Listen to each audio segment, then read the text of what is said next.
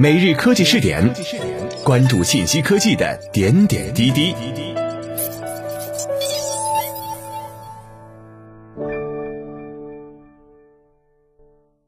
各位蜻蜓 FM 的听众朋友们，大家好，欢迎收听每日科技试点，我是主播李浩南。今天我们来一起关注一下 Zoom 增加两步验证，加强安全，还推出了一款硬件设备。九月十二号，在当前新冠疫情期间人气飙升后，视频会议应用开发商 Zoom 增加了两步验证机制，作为新的安全措施。登录标准要求用户提供额外的信息，如通过短信发送的 PIN 码和密码。Zoom 表示，这项可选功能将帮助用户防范控制账户的黑客袭击，这类袭击可能会导致身份盗窃和安全漏洞。该公司在博客文章中说，Zoom 增强的两步验证让管理员和公司更容易保护他们的用户，并防止我们自己平台上的安全漏洞。有了这种机制，公司可以通过增加额外的安全措施，防止坏人通过猜测密码或进入员工或学生的设备来访问账户，从而降低身份被盗和安全漏洞的风险。Zoom 的两步验证机制要求在线用户提供两件或两件以上的证据或凭证来验证他们对账户的所有权，从而识别在线用户。这包括用户知道的信息，如密码或个人识别码；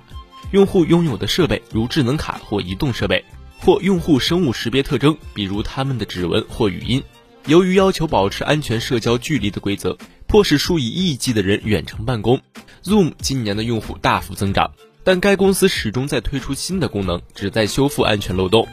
这些漏洞导致了像 Zoom Busting 这样的问题，即不请自来的用户导致视频聊天崩溃。作为回应，Zoom 对其安全功能进行了重大改革，并推出了一系列应用程序更新，以更好地保护用户。在四月份发布的新功能中，包括锁定会议和阻止其他用户加入的能力，删除会议参与者的能力，以及对屏幕共享的更好控制。该公司还在默认情况下启用了 Zoom 会议的密码，并允许业务用户让 IT 管理员设置密码强度。今年五月，Zoom 收购了安全和加密公司 Keybase，以努力解决其备受瞩目的安全问题，并为其越来越受欢迎的平台带来专业知识。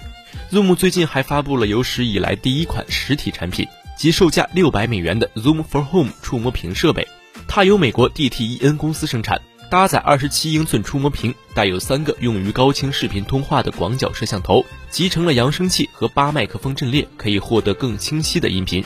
该设备可以独立于电脑使用，也可以在 Zoom 会议期间作为第二个屏幕使用。这款设备已经向美国客户出售，并将在今年晚些时候进入欧洲。Zoom 表示，Zoom for Home 的名称将适用于一种全新的硬件设备类别，以支持远程工作。这意味着更多的类似设备将在晚些时候发布。以上就是今天每日科技视点的全部内容，我们下期再见。